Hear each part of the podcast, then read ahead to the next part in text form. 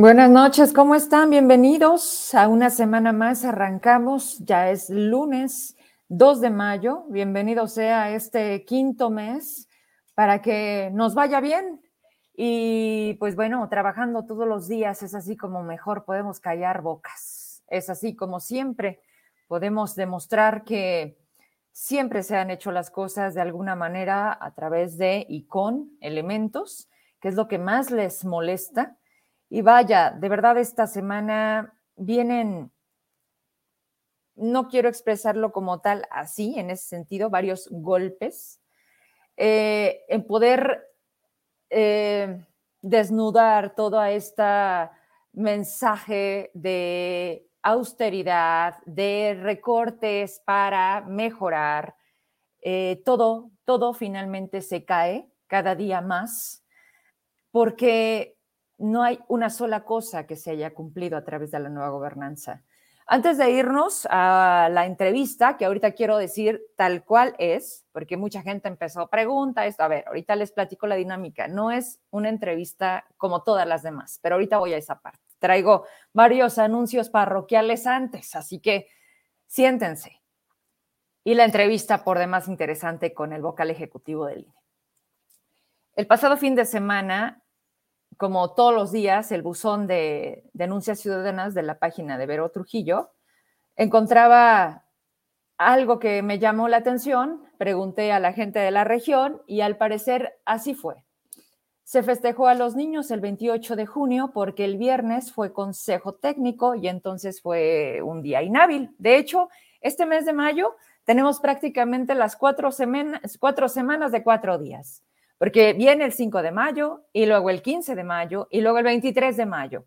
Entonces, pues se acabó mayo y luego viene junio y luego se acaba el ciclo y luego vienen las vacaciones y así, ¿no? Pero hasta ahí me quedo porque si no vamos a estar hablando ya de la Navidad. Entonces me dicen, oye, Vero, este, entregaron bolos con dulces caducados en la región de eh, Jerez y ahí contempla Tlaltenango. ¿Quién está a cargo de esa zona? Porque mandaron a un representante del gobernador, que es el subdelegado José Luis González Orozco, del equipo de la delegada de los programas del bienestar. Y se ve el video claramente en donde le habla a los niños, les manda un saludo, dice de parte del gobernador, les tenemos una sorpresa, y la sorpresa era el bolo.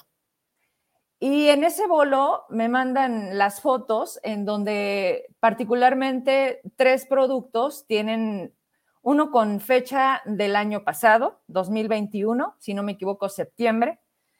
Eran los chocolates de Bocadín. Bueno, esos chocolates estaban caducados. Bolsitas de papas de marca genérica también. Había galletas con fecha 15 de mayo, apenas por caducar. Pero vaya, así. ¿Por qué? La pregunta es ¿por qué? ¿Tenían guardados estos bolos? ¿En dónde? ¿Quién es el proveedor? Así es como se manejan, porque no hay que olvidar una investigación que hizo Heraclio de una empresa que sigue trabajando. De esas que mencionaban corruptas del gobierno de Alejandro Tello, bueno, hoy son contratadas por la nueva gobernanza. Y había uno de esos elementos que señalaba la empresa con productos caducos. Y casualmente cuando me mandan el video, pues me suena, pero será parte de seguir investigando. En esa zona, no solamente, ah, porque me dicen, esto fue ver en la escuela primaria Benito Juárez. Y eh, pues también se repartieron a otras escuelas de esa región. Atención, Aquí lo único que podemos hacer, 28, Rubén Enríquez, dije 28 de junio. Yo dije 28 de abril. ¿No? Bueno, por ahí sí me equivoqué. Eh, fue el 28 de abril para celebrar el Día del Niño. Y entonces, lo único que podemos hacer, bueno, por supuesto, estar atentos, pero si tuvieron allá la gente que nos ve, que sé que hay mucha gente de Jerez que nos sigue, si entregaron en otras escuelas, porque ¿qué hacen los niños cuando les damos los bolos? Pues lo primero que hacen es comerse los dulces. Poco o nada les interesa, ah, ¿este dulce tiene fecha de caducidad? No. Entonces, pues papás, mamás, atención, no sé qué quede del bolo, porque estoy hablando de jueves, viernes, sábado, ya pasó el fin de semana, y pues hacer la denuncia en las redes sociales para que se den cuenta de si esto sucedió en otras escuelas, cómo lo denuncian en esta particularmente, que es la Benito Juárez, ubicada en Tlaltenango. Entonces, bueno, cosas que dicen mucho, acciones definitivamente reprobables, porque eso no puede pasar, eso no debería de pasar. ¿Cómo es posible que nadie tenga esta de, oye, ¿qué estás dando? Estamos hablando de los niños. Luego el fin de semana leí una nota de NTR en donde la feria de que trajeron juegos mecánicos, uno de los juegos se descarriló. Entonces dices, bueno, caray, todo mal o en manos de quién estamos, pero como bien dicen, ¿no? Lo que mal empieza, mal acaba y la verdad es que nomás no vemos algo positivo. Y para rematar, no sé si hoy tuvo la oportunidad de leer, pero está muy buena la columna de la chirimba por Heraclio Castillo, a propósito de y la titula Obstáculos en la Secretaría de Finanzas. Pudiéramos pensar sinónimo finanzas Ricardo Olivares. Pues no, hubo imposiciones, como en toda la gobernanza, y esta mujer de la que se habla al respecto en la columna fue un cuadro de Norma Julieta del Río. Se llama Silvia Saavedra, con señales y todo, porque mañana continúa, y por supuesto mañana lo compartiremos como lo hicimos hoy, habla de los números, de las cifras, de las dependencias, de cómo no fluye el recurso, de cómo lo presupuestado sigue retenido y esta responsabilidad que no es menor, porque precisamente esa es su chamba. ¿Con qué finalidad? Y finalmente, también otra cosa que se puede mostrar es que recortaron al personal, pero aumentó la nómina. Y por cierto, lo último, hasta hace unas horas, al parecer salió César González como secretario, no sé si era privadísimo, particularísimo, pero ya ven que uno de esos dos, pues ya le dieron las gracias. Así como empezaron a despedir de recoge tus cosas y te acompañamos hasta tu carro porque pues andan tratando a las personas como delincuentes. Trabajadores del gobierno del estado basificados hasta con 28 años de servicio y pues la están aplicando igual, ¿eh? Con los suyos y con los ajenos, con los de Tello y con los de la herencia maldita, pero también con los de ellos. Así que, pues amor con amor se paga, ¿no? Aquí lo único que se demuestra es eso, que hay harto amor. Chéquela, si no la ha leído, ahí está, yo la compartí, por supuesto, y está en directamente la La La News de la página de Heraclio Castillo. Y bueno, ya que estábamos hablando de las imposiciones, habla también, abajito, porque en junio viene el cambio a la presidencia de la Comisión de Derechos Humanos. Sí, bye bye, María de la Luz ya se va. Y pues hay algunos apuntados. Y mire, le van a sonar los apellidos.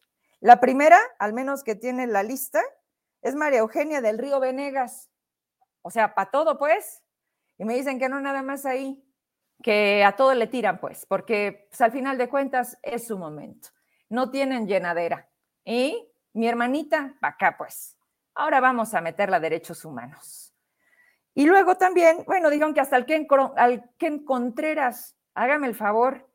Pues sí, por supuesto, el mérito, cuántos seguidores en Facebook, la foto con todo mundo, felicidades, pero creo que para estar en la presidencia de derechos humanos se necesita, se necesita más. Y de verdad lo aprecio muchísimo y con todo respeto, pero creo que los perfiles de quienes deberían de estar en esas instituciones deberían de respaldarse con experiencia, pero sobre todo con atención en ese sentido a los grupos vulnerables. ¿Quién está trabajando por y para Zacatecas? Realmente, hoy, si yo le pregunto a usted, ¿tiene algún nombre? ¿Quién lidera las causas? Ya nos quedó claro, el gobernador no. Bueno, ok, ¿quién más? Otro nombre que sale por ahí es Marilena Ortega, ¿sí? Perredista, ¿no? Usted yo, muchos zacatecanos la conocemos en la lucha política, más de Marilena Ortega, ¿sí? Y también, ah, mire, curiosamente, y aquí es donde dije, ah, caray, Rafa Candelas. Rafa Candelas, otro de los que también habían dejado con la llamada en espera, tuvimos la oportunidad de saludarnos en diciembre. Yo estaba justo con Miguel eh, Torres en el VIPS, estábamos platicando, en eso llega Rafa, se sienta a la mesa, y cómo están y la fregada y nos está llevando la fregada. Mira, David no contesta, ¿no? Es que David nos cambió, era uno y luego salió otro de la catafixia. Y le digo, oye, Rafa, pues tú traes varios temas interesantes, ¿por qué no colaboras conmigo? Sí, pero claro que sí. Pero de repente ya no contestó mensajes, bien raro. Y de repente lo vemos apuntado en la Comisión de Derechos Humanos. Y nuestro querido Salvador, Salvador Estrada, que fue en los últimos meses de la administración en la capital alcalde, eh, en suplencia con este relajo que se armó con Ulises Mejía, bueno, él también está buscando derechos humanos. Así que atentos, estamos prácticamente mm, un mes, ya arrancamos mayo, para que se dé el cambio entonces en derechos humanos. Vamos a ver quién es y por qué quedan, así como el ejemplo de quién está deteniendo los recursos en finanzas, por mencionar algo, señores. Y la última, siguen sin cumplir. El sábado me mandan lo que aún no se publicaba a través de la página de Incufides. Por respeto, por supuesto, porque los acuerdos luego se rompen, por la filtración. O sea, hay momentos. Y dije, me espero al lunes, vamos a ver qué sucede. Bueno, el Incufides ayer en sus páginas oficiales suben esto de las cuotas, en donde está por demás, señores, la manera en cómo 750 menos descuento. A ver, cuotas finales, totales, punto. Y en ningún lado dice el compromiso que hicieron con los nadadores que tuve aquí, que he tenido más de tres programas aquí, que dijeron, es que ya llegó Pedro y Pedro sí cumple y Pedro le sabe y Pedro pues todavía no les acaba de cumplir del todo. Miren, esta alberca olímpica de Zacatecas, por tres días, lunes, miércoles, viernes, ahí está todo el tarifario, ¿no? Que si niños, que si de 8 a 11, que si adultos, ¿verdad? Pero miren, todo, 700 pesos, menos el 30, 490. Volvemos a lo mismo. ¿Por qué pones eso? Das a entender que entonces a quién sí le van a cobrar 700 y a quién sí le van a dar el descuento. ¿No les suena a ustedes a eso? La lógica es, si el acuerdo se va a cumplir, den la cuota final. Niños 5 años, 490, punto. Y así sucesivamente. Equipos representativos, igual, 775 menos 50%. A ver, equipos representativos, 387.50. Otra cosa, que si la credencial, que si el seguro social, que si la anualidad de la inscripción, o si es mensual o si es anual. Pero aquí viene lo peor y le vamos a estar pasando porque en todas las albercas viene prácticamente la información de la misma manera. Son tres infografías y las tres vienen así. Me marcan y me dicen, y me están escribiendo, por cierto, para ver si, si hay información que se me esté yendo, porque aquí sí les pido mucha atención. Y ese es el problema, es cuando dices, a ver, ¿por qué no entendemos? Ok. O la información no la han bajado, o sea, desde la cabeza no están avisados los administrativos para que cuando un usuario llegue a la caja, en automático pues, no le cobren 760 pesos a los niños de 5 años. Y que tampoco el usuario tenga que decirle, oiga, menos el 30% de descuento, porque además se hablaba de una carta dirigida a la Dirección General para solicitar el descuento. O sea, la burocracia de por medio. ¿Por qué? ¿Por qué siempre trabados? ¿Por qué siempre metiendo pie? ¿Por qué siempre lentos? Cuando las cosas pueden ser más rapiditas. Porque, ¿cuál es la intención real? Pues, ¿me regresas a cuadro? Ya está por demás. Lo que les estoy diciendo creo que está quedando claro. Gente de la que ha estado en mi programa me dicen, pero fuimos en la mañana. Había una persona adelante de mí Llega a la, casa, a la, ventanilla y le dice, oiga, vengo a, inscribirme a tal. Sí, son 780. Dice, yo estaba esperando a que la señora o pidiera el descuento o le dijeran del descuento y no pasaba nada. Y yo le dije, señora, no pague. Y yo le dije al que estaba en la ventanilla, oiga, sí saben que a partir del primero de mayo hay descuentos para los usuarios y dijeron que no sabían si esta persona no hubiera estado, pues hubiera pagado, ¿no?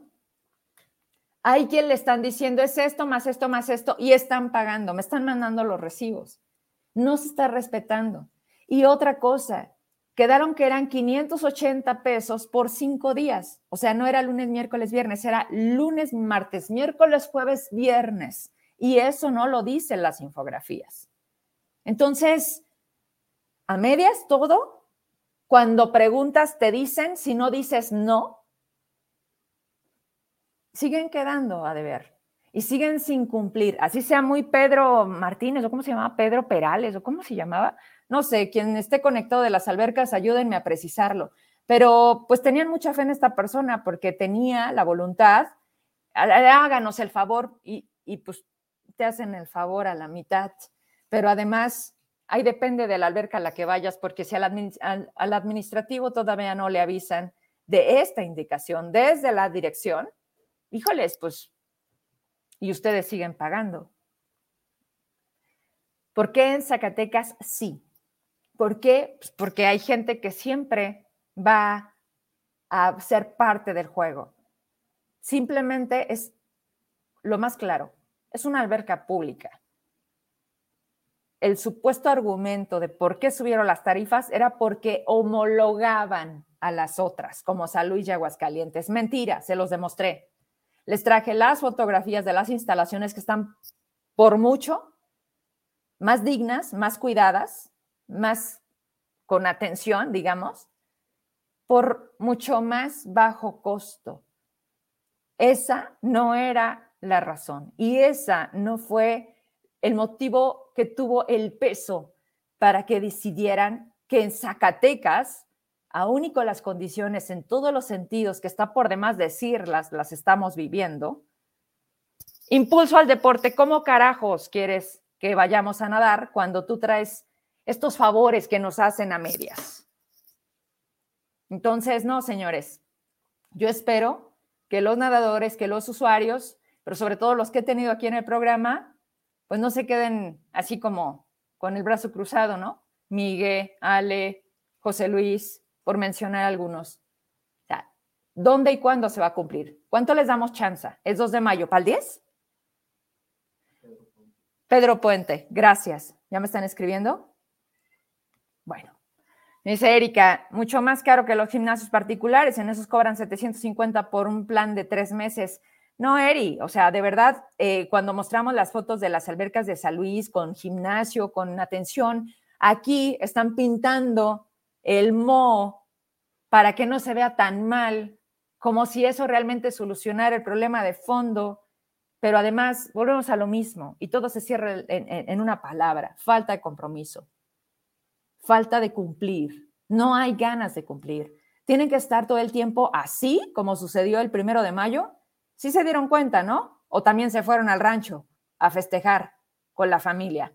Mientras Zacatecas, el centro y muchos gremios, el magisterio, salud, muchos trabajadores del gobierno del estado, gritaron consignas y le dijeron, ya ponte a trabajar, deja de culpar las herencias malditas, ya danos resultados. Pero no, ellos estaban en la fiesta. Hay cosas más importantes. No es esto. Vámonos entonces. Tengo la entrevista con la señora Rosario Robles, y quiero dar el contexto para, para que se entienda de entrada. Ella está privada de su libertad desde hace dos años, ocho meses, en Santa Marta, Catitla. Las condiciones no son, porque me decían, ¿cómo tiene privilegios? A ver, señores, porfa, antes de escribir cualquier tontería en Facebook, piénsenle poquito. O sea, no tiene computadora.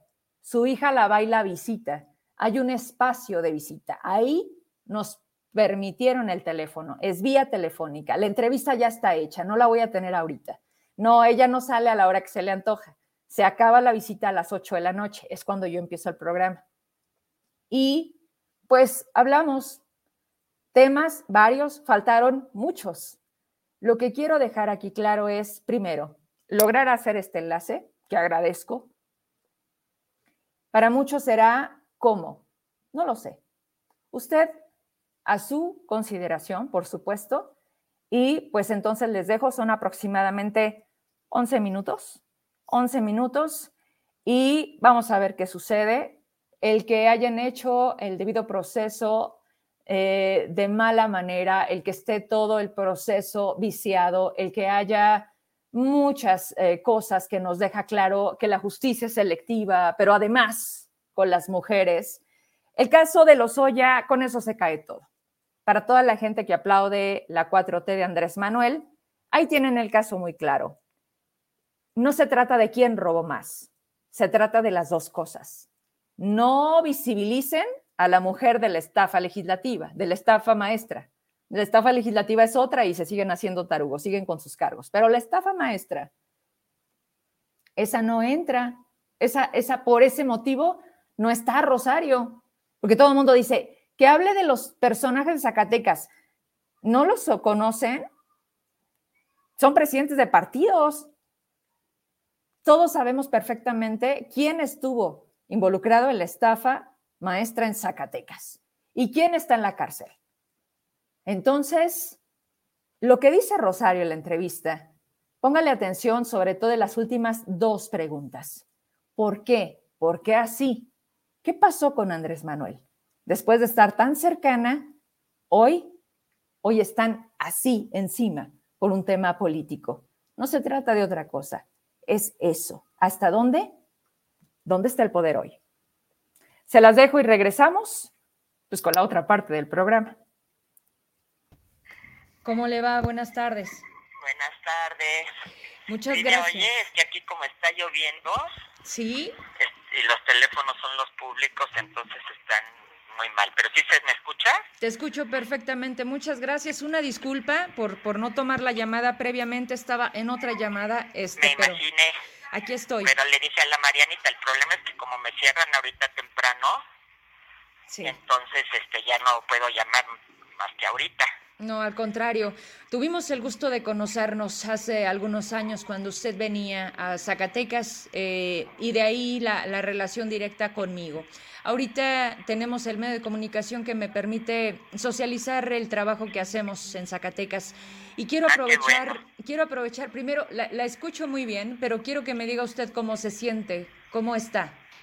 Bien, muy bien, este, resistiendo, trabajando mucho en, pues en meditando, haciendo ejercicio, haciendo yoga, trabajando también por las causas de las mujeres que aquí están adentro y que merecen también ser escuchadas. Muchas de ellas están abandonadas, muchas tienen años aquí, fueron juzgadas bajo un sistema que era totalmente punitivo, no garantista. Y pues también trabajando duro para que eh, mi caso se resuelva conforme a justicia. Señora, eh, la escucho la sigo escuchando fuerte como la conocí. Platicar con Mariana me da una idea de dos años, ocho meses que han transcurrido. Quisiera que me compartiera, y que sé que no es fácil, cómo fueron las primeras noches. Primero, ¿se arrepiente de haber tenido el, el, ir a decir, aquí estoy, a ver, no me voy a ir a ningún lado. Y por supuesto no se esperaba que sucediera esto, pero, pero platíqueme un poquito esto, a lo mejor son varias preguntas. Hábleme de esos primeros días y de esa decisión que tomó, que costó mucho y que hoy la tiene aquí. Sí, eh, pues obviamente los primeros días fueron muy duros, yo no creía que estuviera aquí en Santa Marta Catitla, que estuviera privada de mi libertad, que se hubiera cometido esa grandísima injusticia.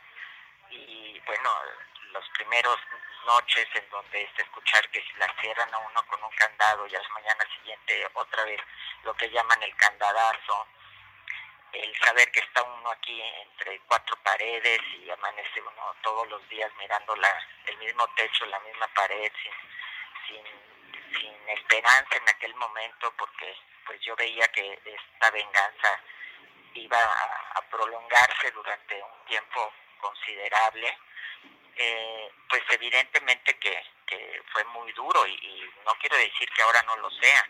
Hay días buenos, hay días malos, hay días en los que uno se desespera más, pero al final de cuentas he encontrado un para qué, un algo que le dé sentido a mi presencia en este lugar, el, poder ser eh, de alguna manera copartícipe de, de, de que se haga justicia a muchas no solamente a mí, a muchas mujeres que son criminalizadas por el hecho de serlo, y que están aquí, muchas siendo inocentes y otras pagando por hombres, eh, ellas justamente por ser mujeres. Entonces, eso, eso me da fuerza, me da fuerza la solidaridad que he recibido, me da mucha fuerza mi hija Mariana, que realmente ha sido una valiente, que ha estado dando la cara, eh, recorriendo el país, en fin, eh, esos días, bueno. Sí, sí, la escucho. Sí, ¿sí me escucha? Sí. Esos días eh, primeros fueron difíciles y también he meditado mucho sobre la decisión que tomé de regresar del viaje que estaba haciendo yo en el extranjero y presentarme en la fecha y en la hora en la que estaba siendo citada.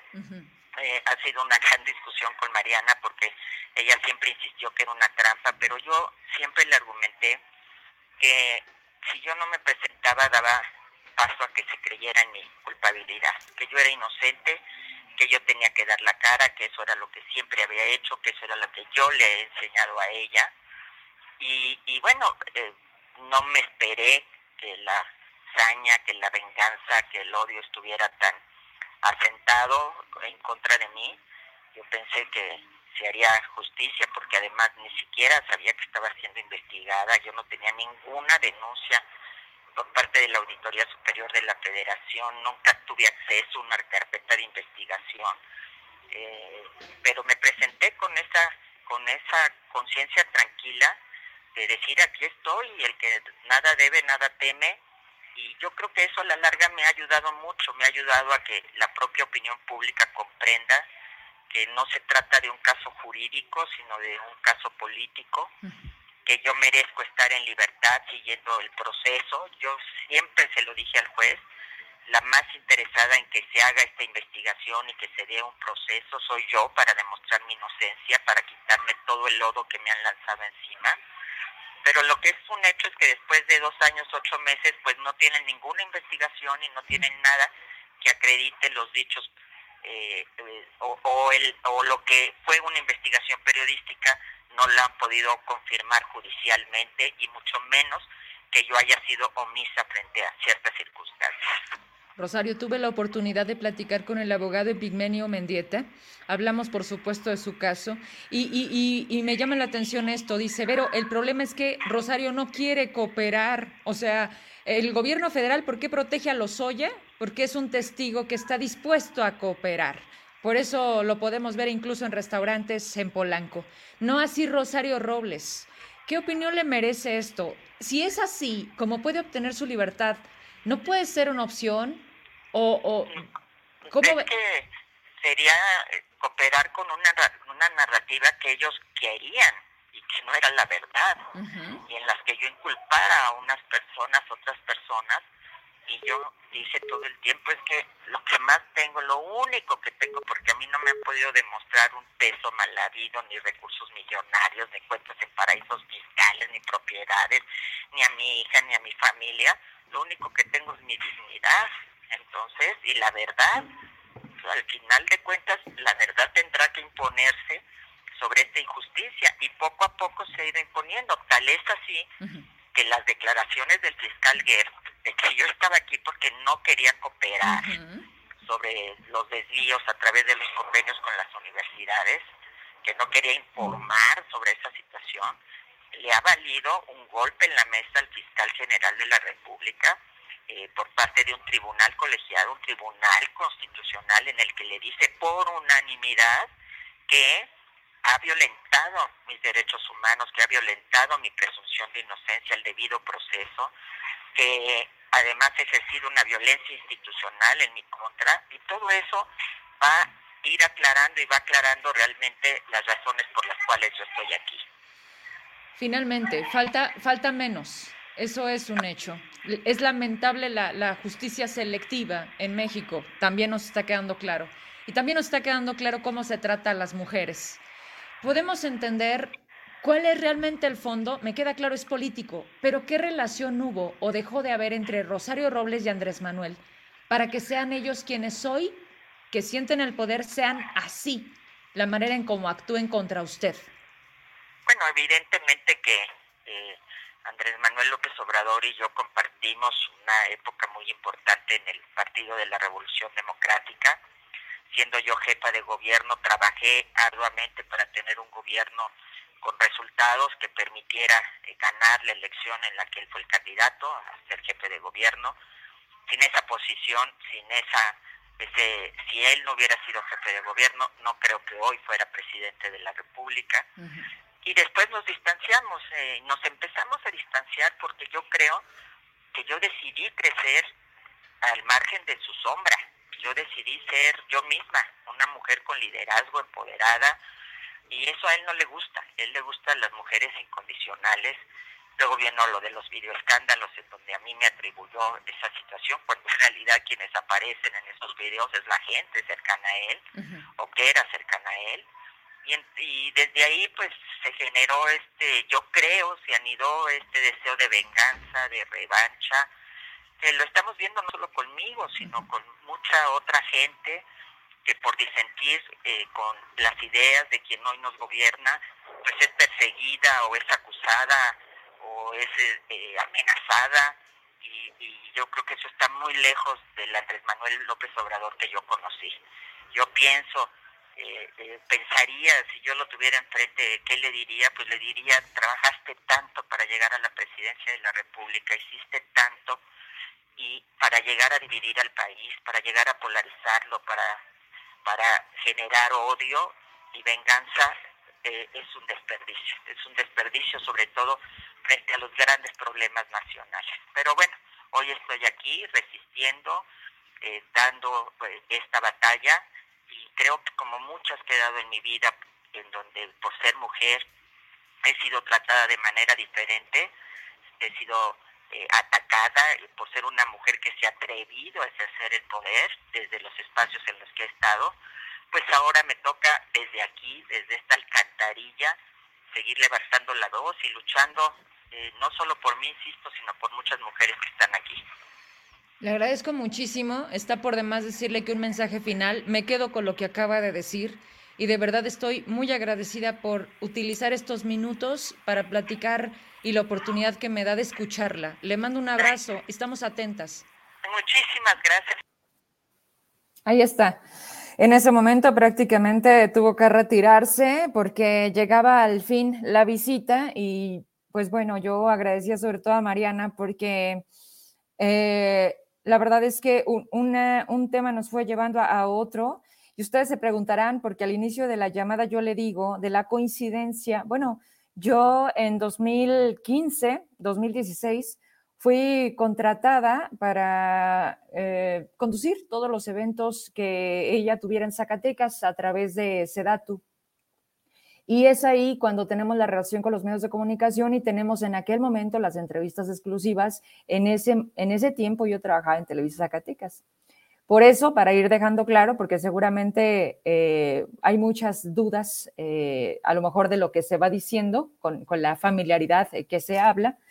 Y efectivamente, no, no es que tenga un teléfono ahí para comunicarse cada que se le antoje, no, fue el momento de la visita y más o menos algunas impresiones y nos quedamos justo con lo último, donde creo que esa, frase eh, se replica y sucede mucho en el poder. Crecer al margen de la sombra.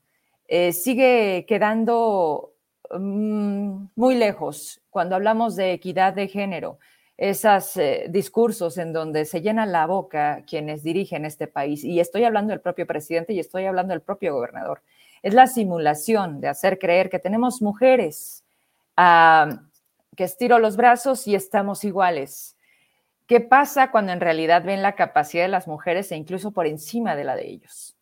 Esa amenaza y muchas cosas que incluso se platicaron, que quedaron guardadas en esos testigos de aquellos años, porque justo empezaba el descontento y se hablaba cada vez más fuerte de la parte presidencial en aquel momento cuando todavía Andrés Manuel no llegaba.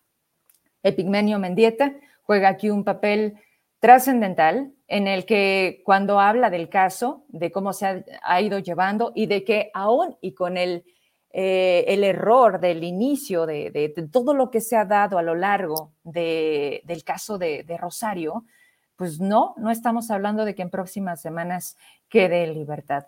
Lo que sí es que este tema, como muchos otros, hablando propiamente de derechos humanos, vamos a contar con su presencia de manera mensual, cosa que aprovecho para agradecerlo porque enriquece muchísimo la, opinión pública sobre todos los contenidos de este programa y nos va a ayudar también a salirnos, que es lo que siempre he buscado, de colaboraciones a nivel nacional. Así que, bueno, hasta ahí la entrevista. Eh, buscaremos, por supuesto, no es sencillo, no, no da entrevistas así como que sí, mañana, ¿eh? No, pero finalmente la tenemos aquí, la tuvimos aquí y pues da, da, por supuesto, para, para la reflexión y para la consideración de cada uno de ustedes. Me voy con eh, Matías Chiquito, ya está listo. Le quieren cambiar el nombre al INE, pero no solamente le quieren cambiar, quieren también desaparecerlo. Y el voto electrónico y los partidos. Ah, por cierto, hoy me acabo de enterar que sí logró el registro Fuerza por México. ¿A qué cosas? Pero bueno, entre esas otras cosas vamos a platicarlas ahorita con él. ¿Cómo estás? Qué gusto saludarte.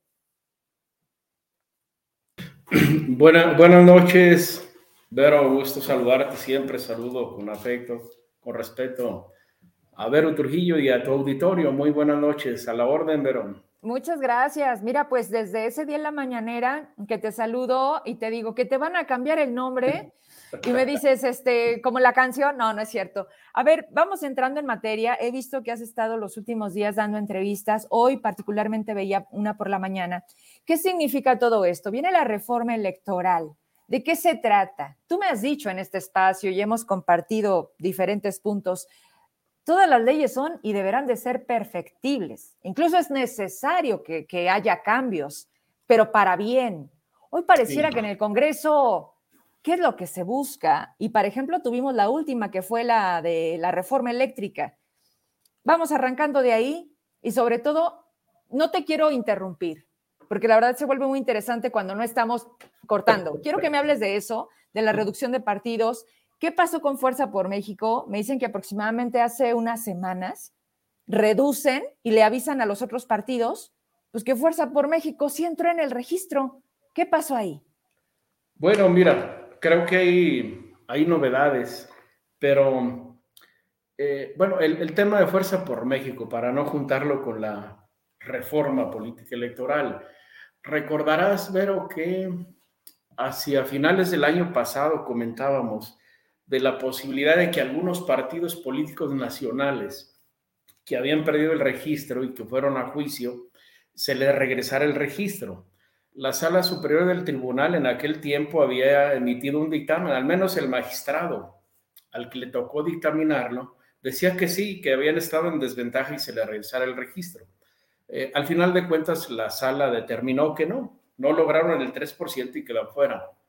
Zacatecas, un caso específico.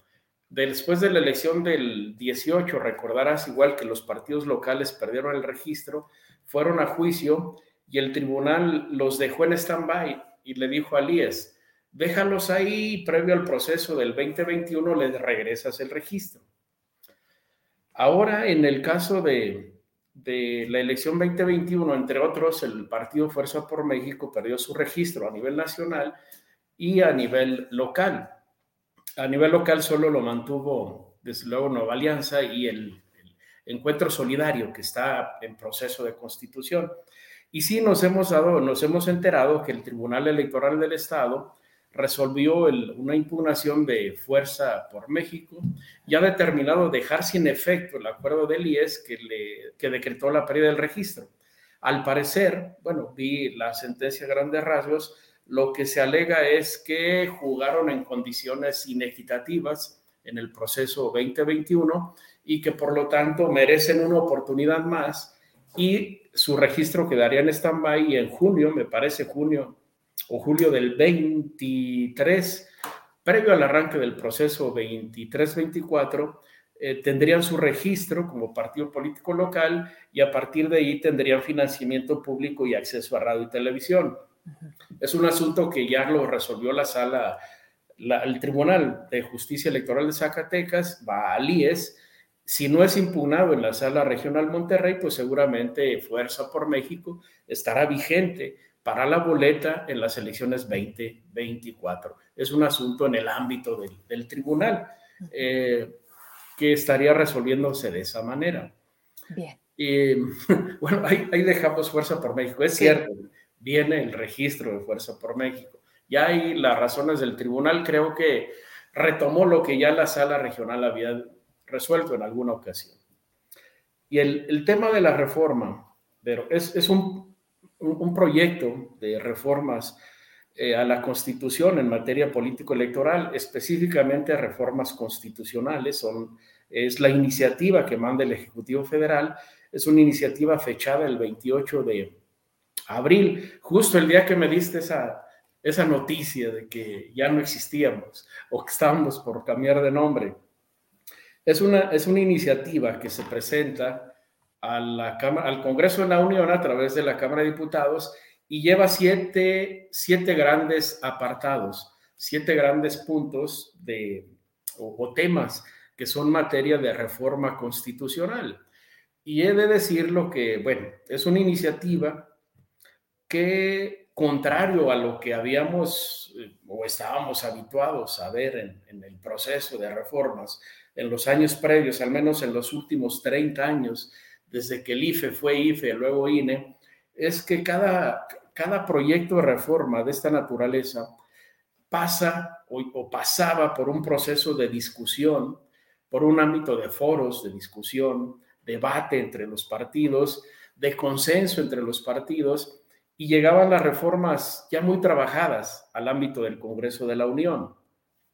Esta reforma llega eh, a iniciativa del Ejecutivo, eh, en un proceso, podríamos decir, invertido. El debate viene, viene ya que se presenta, y tal vez sea un debate que se tarde porque el Congreso de la Unión entre en recesos, tal vez después de septiembre.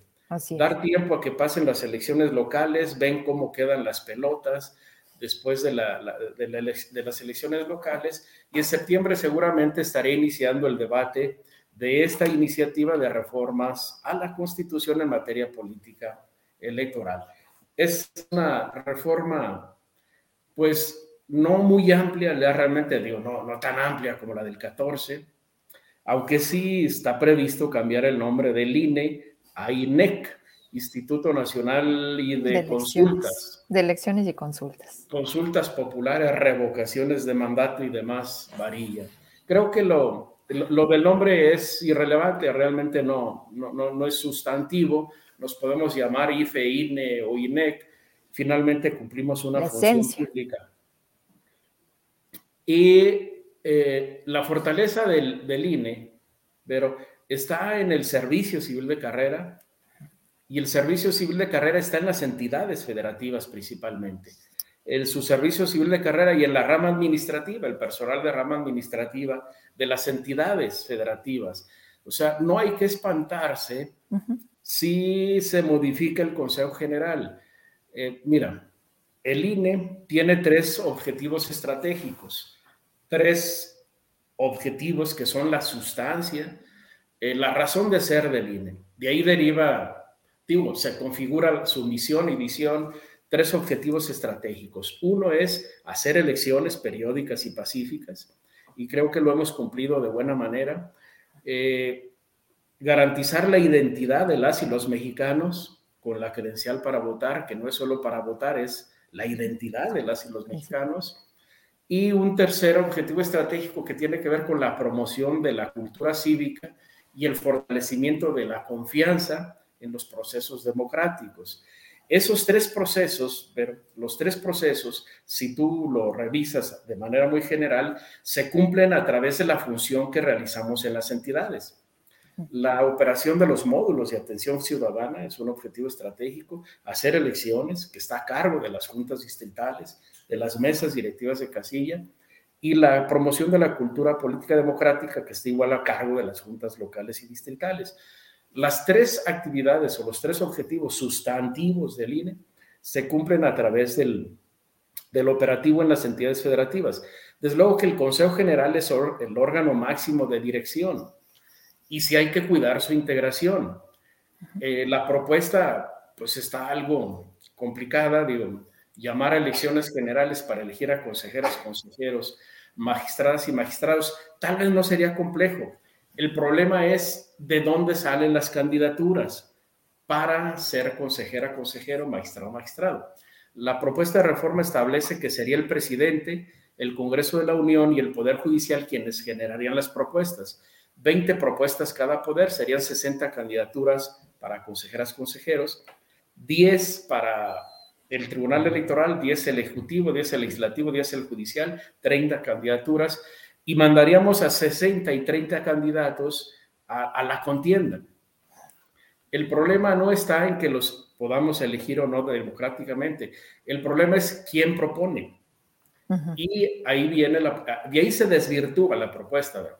Si yo aspiro a ser consejero electoral del INEC, ya cuando se llama INEC, o, a magistrado del tribunal, pues me tendría que ver o tendría que verle la cara a esos entes públicos que van a hacer la propuesta, al presidente, a las diputadas, diputados, senadoras, senadores o a los eh, integrantes del Poder Judicial. Es decir, tendría que andar pidiendo frías, como luego se dice, para una candidatura.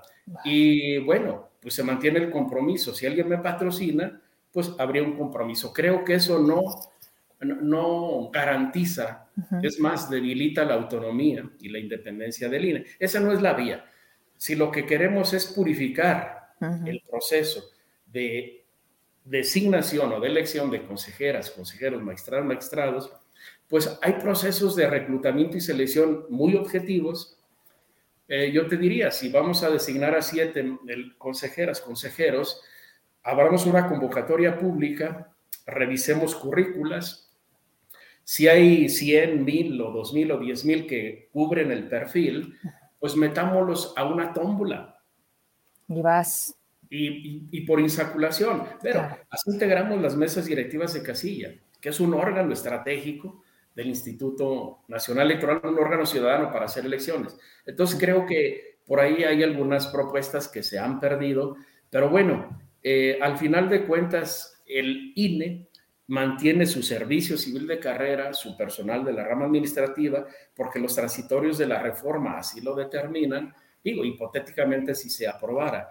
Y no creo yo, no creo que hubiera, aunque hay una intentona, aunque hay una intención velada de afectar a quienes están en el Instituto Nacional Electoral, creo que la institución en sí eh, podría, podría mantenerse fortalecida, independiente, autónoma. Sí, la reforma pues lleva, lleva dedicatoria, ¿no?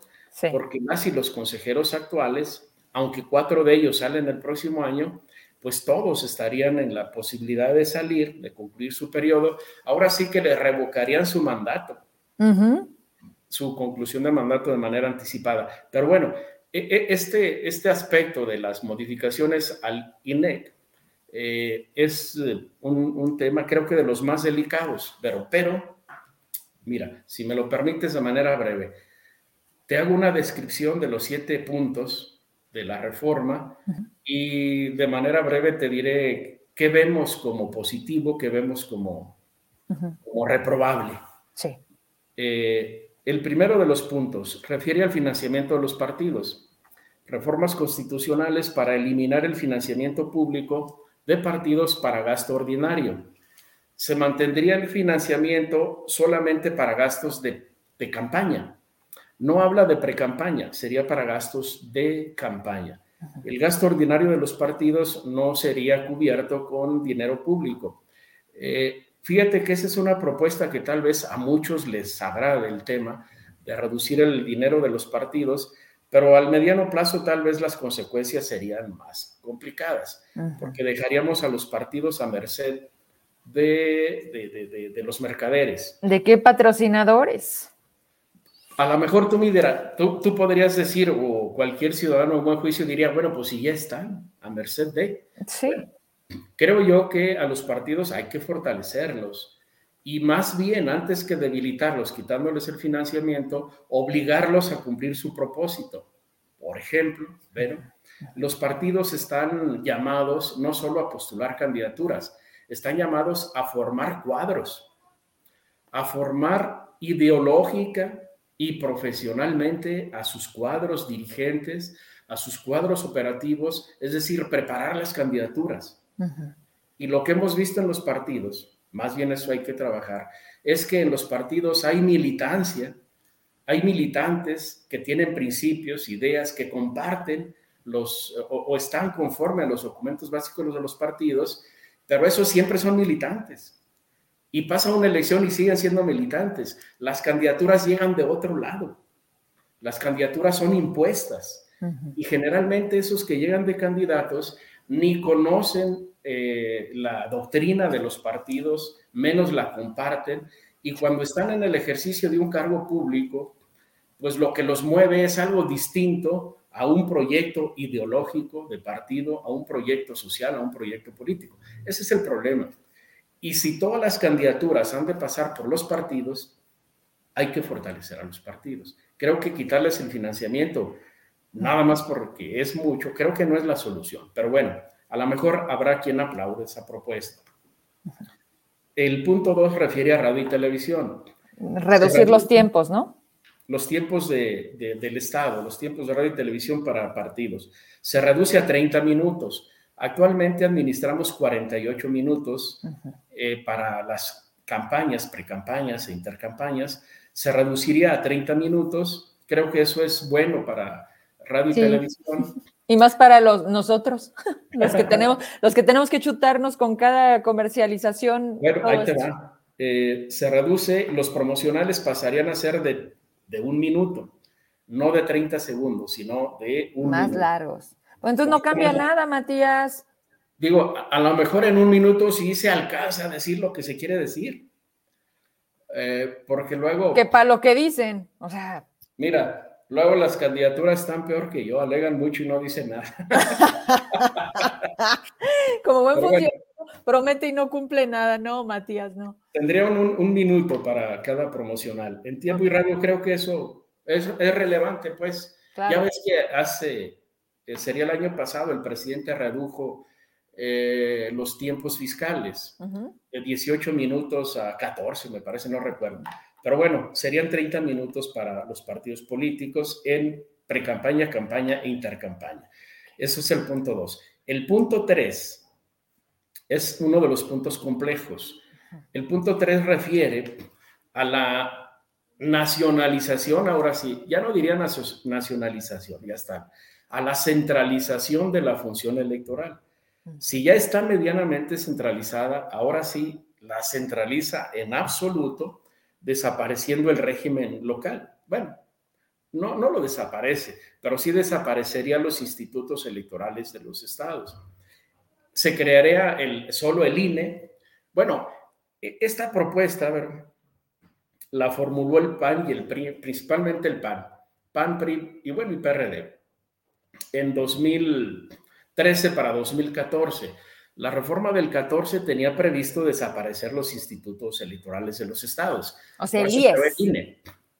Eh, y fue una propuesta del PAN, PAN y PRD principalmente. El PRI la apoyó. Y no pasó entonces porque los gobernadores del PRI principalmente se opusieron a la reforma. Se opusieron a la reforma, quedó a medias, sí se creó el INE, pero sí subsistieron los, los IES. Ahora se intenta nuevamente desaparecer los institutos electorales de los estados. La única justificación es que cuestan. Al parecer dicen cuestan mucho, realmente no cuestan tanto. Yo te diría que esa propuesta no es viable porque nuestra república, además de república, es federal. Y de los últimos indicios, indicios, indicadores, señas que quedan de la República Federal o que hay de la República Federal es el sistema electoral local. Y el sistema electoral local lo administra el Instituto Electoral del Estado, administra el sistema electoral, el sistema local de partidos. Y si desaparecemos ese sistema, pues estaríamos dando pie a la República Centralista. Decía yo en días pasados con los amigos de NTR, me parece.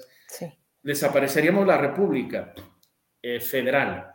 La República subsiste porque elegimos periódicamente al presidente, la República seguiría, pero sería centralizada, más de lo que ya está, más de lo que ya está. Eh, eliminar los institutos electorales sí es un riesgo para el sistema político, para el sistema democrático, para el sistema social, porque no calculan los efectos que al mediano plazo había. Si no ahí es, dime tú, ¿cómo administramos el sistema de partidos locales? Los partidos, las dirigencias de los partidos, aún de los partidos nacionales, quedarían desdibujadas. No tendrían un, un espacio de diálogo, de debate. Creo que el IES cumple una función política, una función social, más allá de la parte operativa. Creo que es una institución que se debe fortalecer y se debe mantener. Pero bueno, la propuesta en el punto 3 crea al INEC y desaparecen los institutos y los tribunales electorales locales. Creo que es una reforma no viable o, o no, no provechosa para el sistema político más allá de democracias y elecciones, afecta al sistema político. Luego, el punto cuatro, que ya lo comentábamos, la conformación del INEC, del INE, el Consejo General, ya no serían 11 consejeras, consejeros, serían siete, y bueno, seis y el presidente. Eh, la propuesta dice que los vamos a elegir mediante voto libre, secreto y directo. El INE llevaría a cabo las elecciones y eh, a propuesta del presidente, del Congreso de la Unión y del Poder Judicial serían las candidaturas. Eso ya lo comentamos, creo que no es viable. Eh, no es porque sea de elección popular, sino porque alguien propone. Y si alguien propone candidatos, pues ya sabemos a quién van a proponer. A los servidores de la nación. bueno, quién sabe. ¿Quién sabe lo último nos ha dicho que justo en ese sentido están las propuestas, ¿no? En esa insaculación, curiosamente. Entonces, ¿por qué no utilizar este también igual? Sí, creo que esa propuesta eh, no, no, no, ayuda mucho. Tendríamos que purificar más. Ahora, yo estoy de acuerdo en que sí se tiene que purificar el mecanismo de elección de las consejeras, consejeros y magistrados, porque actualmente esa propuesta de la Cámara de Diputados, o sea, de ahí sale finalmente. Entonces, hay que, hay que quitarles esa, es, ese esquema clientelar a quienes llegan a, esos puestos, liberándolos en un proceso más objetivo de selección, de reclutamiento, selección y designación. Que la Cámara solo designe, pero después de un proceso objetivo de reclutamiento. Entonces, esa propuesta creo que no es viable. Si es viable, fíjate, si es viable reducir el periodo de las consejeras, consejeros de, de 9 a seis años. Eso creo que sí es viable porque mucho tiempo en un cargo, eh, somos humanos, ¿verdad? Somos humanos y empezamos a disvariar. Creo que sí es mejor reducirlo. Decían nuestros antepasados acá, guachichiles, chichimecas, más vale gastarse andando que quedarse en un lugar. Quedarse mucho tiempo en un lugar no, no, es muy bueno. Entonces, trae sus bemoles en punto 4. El punto 5, ese es el, el medular Creo que este punto 5 podría salvar toda la iniciativa. El punto 5 propone la modificación a la integración del Congreso General de los Estados Unidos Mexicanos al Congreso de la Unión, reducir la Cámara de Diputados de 500 a 300, el Senado de 128 a 96, pero más relevante que la reducción está en la modificación de la fórmula de elección. Actualmente tenemos dos fórmulas, Elegimos a 300 en distritos electorales uninominales, los llamados uninominales o de diputados de mayoría, mayoría relativa. Eh, y a los otros 200 los elegimos, los votamos en cinco listas regionales, eh, son circunscripciones, grandes distritos, y los diputados se les ha llamado plurinominales, porque en una circunscripción son muchos, son 40 es plurinominal en contraposición al distrito que es uninominal. En un distrito elegimos solo a una diputada, una diputada, un diputado, una diputación. En, lo, en la representación proporcional, la circunscripción es plurinominal, van 40 nombres, van 40 diputaciones.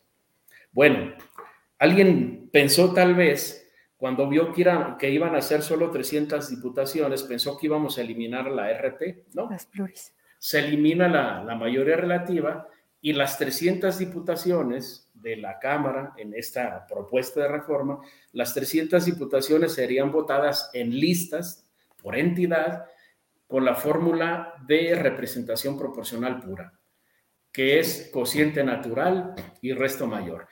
¿Cómo funciona el cociente natural? Bueno, si hay una lista por, entidad, Zacatecas sería una lista de cuatro. Zacatecas le siguen correspondiendo cuatro, diputaciones federales.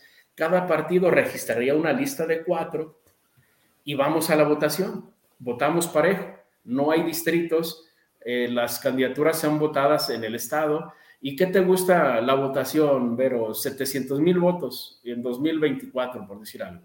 Suponemos que en Zacatecas hubo de 1.200.000 electores 700.000 votos. 700.000 votos lo dividimos entre el número de diputaciones, cuatro. Y el cociente natural que te va a dar es 175.000. El tamaño de una diputación o el costo de una diputación o el precio de una diputación serían 175.000 votos. Al partido que tenga 175.000 votos o más, le asignaríamos una diputación. Si tiene 350 mil, le asignaríamos dos. Es decir, en proporción a sus votos, sería la proporción de diputaciones. Así sería en el contexto nacional. Digo yo que esta es la mejor fórmula porque evitas la sobrerepresentación. Si ves la Cámara actualmente, Morena, y te lo digo porque hay quien está pensando que esta reforma beneficiaría a Morena. No es cierto. Hoy en día Morena en la Cámara del Congreso tiene 252 diputados, me parece, pero no tiene el 50% de los votos. Eh, si juntas a los de la 4T, Morena, Verde y PT, juntos tienen poco más de, alrededor del 42% de la votación, 42-43% de los votos, pero juntos tienen cerca del 60% de las diputaciones. Con esta fórmula, que propone la iniciativa del presidente, se eliminaría la sobrerepresentación y quedaría equilibrada. A igual porcentaje de votos, igual porcentaje de diputados. Creo que esta es la, de, todo el paquete, esta es la, parte más esencial. Te diría yo que si los legisladores en el Congreso de la Unión son visionarios y tienen eh, pues un poco de responsabilidad cívica, y compromiso con el, con el, Estado mexicano, eh, podrían modificar todo lo que quieran, pero mantener esta, esta fórmula es buena. Creo que es tan grande como la reforma del 77, es la continuidad de la reforma del 77. No se había vuelto a modificar, el sistema electoral no se había modificado desde el 77 hasta ahora se podría modificar, para bien. Entonces no solo reducimos el número de diputados, sino que modificamos la fórmula. Solo que a la fórmula del presidente le falta un, elemento que se puede agregar. Si las listas son votadas, digo, si las candidaturas son votadas en lista, decíamos Zacatecas listas de cuatro. El problema está en quién define el lugar en la lista. Si tú eres candidato y te envían al lugar cuatro, pues tendrías pocas posibilidades. Pero ¿Quién define el lugar en la lista? Hoy en día lo, lo definen los partidos o las cúpulas partidistas. Bueno, los sistemas de representación proporcional pura que funcionan en, el mundo, que funcionan en todo Centro y Sudamérica, porque salvo México, Estados Unidos y Canadá, de México hacia abajo todos los países utilizan este sistema de, votación en listas con fórmula de representación proporcional pura y tienen un agregado que es el voto preferente. ¿Cómo es el voto preferente? Bueno, pues que el ciudadano vota por el partido político y por la candidatura. Partido político y candidato. Nosotros como autoridad electoral haríamos el cómputo por partido y por candidatura. Las candidaturas más votadas irían en el primer lugar de la lista. Entonces, el lugar de la lista no lo definirían las cúpulas partidistas, sino el ciudadano. La votación. si el Congreso le agrega este aditivo, esta fórmula adicional, pero estaríamos transitando ahora sí a un sistema propiamente democrático. En el mediano plazo se democratizaría el sistema porque desvinculas la función pública, al menos en los congresos, de de, la, política partidista. Sí, de los partidos. Ve lo que pasa hoy en el Congreso. No digo en cuál, pero en el Congreso. Eh, las y los diputados no son, bueno, tú lo cuestionabas en estos días. Bueno, ¿y su autonomía dónde está? Bueno, pues es, el mecanismo, es, el sistema electoral. No culpemos a las personas. El sistema electoral así funciona. Entonces, si no modificamos el sistema, así vamos a estar hasta la perpetuidad. Entonces, creo que esta, esta parte de la iniciativa, el punto 5 en específico, es, virtuoso. Ese es virtuoso. Eh, el punto 6, voto electrónico. Eh, se prevé que lo podamos ejercitar en consultas populares hacer ejercicios para consolidar un, mecanismo de voto electrónico. Creo que el INE lo hemos ejercitado con el voto desde el extranjero. Voto por Internet ha funcionado bien, ha funcionado. Creo, Vero, que estamos en posibilidad de ir a elecciones con voto electrónico, no solo con urna electrónica, por la Internet. Y la propuesta de reforma previene que pueda ser mixto, eh, donde se pueda electrónico y donde se pueda, bueno, seguimos instalando urnas. Creo que esa propuesta le va a dar también dinamismo al sistema electoral. El, último punto, ver, ese sí es el, el, el acabose. Mm. mita y mira. El punto 7 refiere al sistema electoral, al sistema político de las entidades, la integración de las cámaras de diputados de las entidades y los ayuntamientos. Por lo que hace a los congresos locales, creo que no es tan perjudicial la reforma. Eh, determina que puede haber o habría hasta 15 diputados por un millón de habitantes. Después de un millón de habitantes, habría un diputado más por cada medio millón de habitantes. Conclusión, Zacatecas tendría para 16 diputaciones. Así es. Eventualmente 17 si la fracción la tomas como uno porque tenemos un seiscientos veinticuatro mil o veintidós mil ciudadanos, digo, habitantes. Yo creo que Zacatecas nos daría para 17. Eh, ¿O harán falta 30? Pues, ¿qué, ¿qué, han hecho los 30? Eso sería primero la pregunta. Yo creo que en función de resultados determinamos si sobran o nos faltan. Y aquí lo único que hemos visto es que sobran partidos, que sobran funcionarios y que no hay resultados. Pero ¿sabes algo que no se me puede pasar?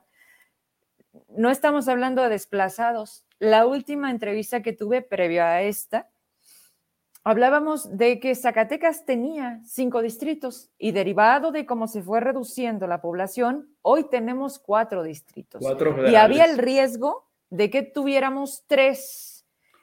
Eso Tal vez todavía... para 2030 pasemos a tres. Sí, esa, esa era una pregunta justo por, por los movimientos que estamos teniendo, ya no solamente de Ermita, de los Correa, sea, Tlaltenango, Susticacán, o sea, el tema de desplazados es muy grande y eso representa electoralmente que que se reducen los distritos. Se reducen los distritos. Ahora mira, si esta propuesta prospera, es complicado, pero si es que es mayoría calificada, es mayoría calificada y va a ser el mismo show que hicieron con la reforma eléctrica. la eléctrica. sí, creo que mucho tienen que ver las formas. Digo, si los que presentan la iniciativa la hacen de manera honorable y respetuosa y llaman al diálogo, creo que hay posibilidad de que se debata, que se tome lo bueno y se, se vaya adecuando. La parte que sí no, no es absolutamente posible, y te lo digo en un minuto menos, sí. la, la, integración de ayuntamientos. Creo que la integración de la Cámara no, no, no, no, es, no es complicado, digo, 16 y 17 no nos perjudica. Pero en los ayuntamientos, pero ahí sí la reforma que se propone al 115 constitucional, ahí sí es catastrófica, porque calcula que habría una regiduría, una regiduría por cada 60 mil habitantes. Luego entonces, de los 58 ayuntamientos de Zacatecas, 58 municipios, 52 ayuntamientos serían de un regidor, de una regiduría, y solo seis que es Guadalupe, Zacatecas, Fresnillo, Río Grande, Pinos y Sombrerete, darían para tres regidurías. Creo que esa propuesta sí es absurda. Descabellada. Sí, creo que el, régimen del ayuntamiento, al contrario de debilitarlo, hay que fortalecerlo. Lo que se ve en el futuro eh, mediato o tal vez lejano, cuando realmente transitemos a la democracia, tú vas a saber que ya transitamos cuando la autoridad más fundamental del Estado mexicano sea el municipio y que la autoridad que más presupuesto ejerce sea el municipio, por una razón simple y lógica. La autoridad más cercana a la gente es el municipio. Entonces, el día que logremos que el municipio se fortalezca y tenga autoridad y recursos, entonces diremos que ya estamos transitando hacia la democracia. Entonces, esta propuesta de afectar la integración de los ayuntamientos creo que va contrario a los, a, los principios o ideales de un sistema democrático. Esos son los siete puntos, ¿verdad? Y yo te diría, el, más rescatable es el punto cinco, la fórmula de elección. Sí, totalmente. Y, vaya, esta manera de, hablarnos punto por punto de todo lo que completa la, reforma, la propuesta de, a esta reforma, ahora quedará, como bien lo decíamos, a que pudiéramos ver, al menos esperar, que hasta el día de hoy no ha sucedido, un nivel de diálogo, de ver esto funciona o esto no. Pero mira, yo te doy un ejemplo, no sé, te escucho de regreso. Cuando tú, tú tienes en entrevista, porque al final el Congreso local es un pequeño ejemplo de un Congreso, al final.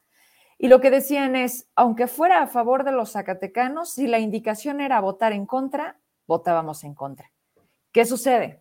Estuve atenta buena parte del día, porque se llevaron que 12 horas, ¿no? Con la discusión de la reforma eléctrica. La había pausas, pero yo lo único que escuchaba eran gritos y era espera, era, era pausa, era, no había seguimiento y cuando convenía, detenían y cuando no, permitían que, que siguiera. ¿Qué pasa? Ciudadanamente hablando, seamos realistas. Uno, ¿quién se dio a la tarea de estar atento al tema? Dos, digo, para poder entenderlo, porque de lo contrario, pues nada más lo que escuchas y te quedas con lo que te conviene, y más cuando te has paulado, ¿no? Dos, yo lo único que veía era a ver quién soltaba más saliva o a ver quién se sabía más, más palabras como, como denigrantes, ¿no? Ofensivas. Tres, algo que, que dije, ¿qué es esto? Y vuelvo a la autonomía de los poderes. ¿Qué necesidad de llevar al muñequito del presidente? Lleva, o sea, esas cosas que dices, ¿qué nivel de política tenemos? Pues imagínate entonces cuál vamos a esperar en Zacatecas, pero mayor aún cuando pues estamos hablando del mismo color, del mismo partido. Entonces, cuando tienes todo este abanico de cosas, pues creo que el resultado no es positivo. Y peor aún, Matías, cuando posterior a eso, el no logro de la mayoría calificada se traduce en campañas de odio. O sea, dices, ah, ok, o sea, el mensaje es, como tú lo dices, la fórmula es, si no es como yo quiero, si no es como yo lo pido, si no es como yo lo exijo, porque no es ni siquiera pedirlo, es una exigencia. Lo vimos con el presupuesto, Matías. A Zacatecas, ni un peso más. En tema de seguridad, he estado en comunicación, tú has visto en mi programa, a varios diputados federales han estado buscando acercamiento con la gente de seguridad eh, allá en México, pues para ver qué se hace con el tema de violencia en Zacatecas pues estaban ocupados en la revocación de mandato. Y, fíjate, el propio Miguel Torres lo ha dicho aquí, no lo dije yo. Dijo, Vero, el mensaje es nada para Zacatecas. Cuando se suponía que nos iba a ir bien por ser morena y por la relación que tenía incluso el gobernador con el presidente, Matías. Entonces, ¿qué fue eso? Porque te aseguro que muchos de los contactos que están hoy aquí y muchos de los votantes que fueron a las urnas en 2000, 18, 2021, última elección, lo hicieron con esa esperanza de que nos fuera mejor. Y lo único que hemos visto es otra cosa. Es, um, creo, Vero, que es, es, bueno, desde hace mucho, no ahora, es, es tiempo de que eh, hagamos cuentas, ¿no? Mm. hacia dónde va la clase política o qué papel desempeña.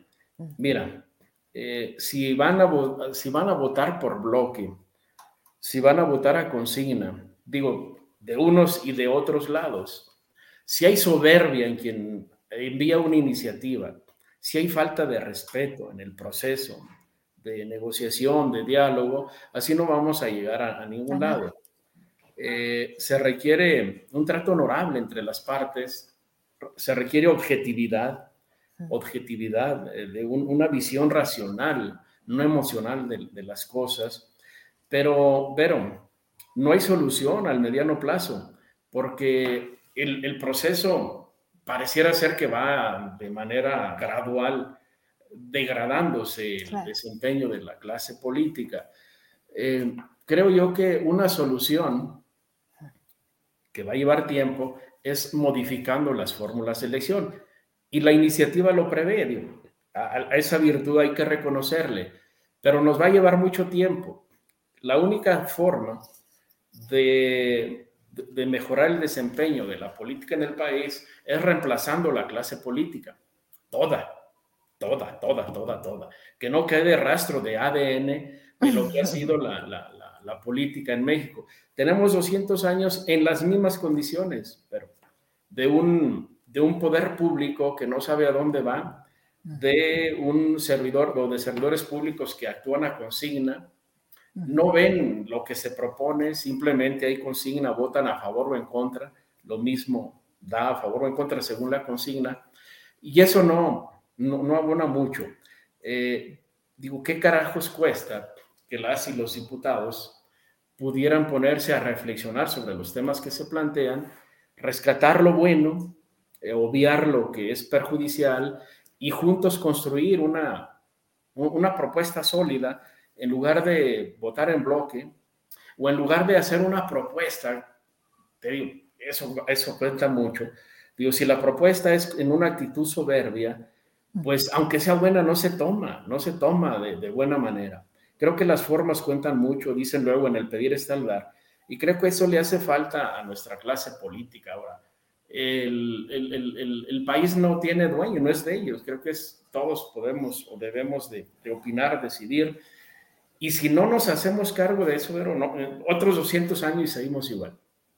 Y una vía, una vía posible, eh, creo que esta fórmula ayuda pero otra vía posible, y la, las y los ciudadanos debemos hacernos cargo, debemos apropiarnos de la puerta de acceso al poder.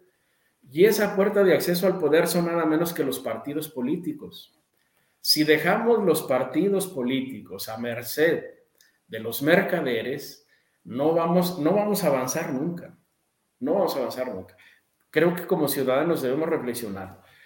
No podemos desaparecer a los partidos, dime, ¿por dónde van a llegar las candidaturas? Por la vía independiente no.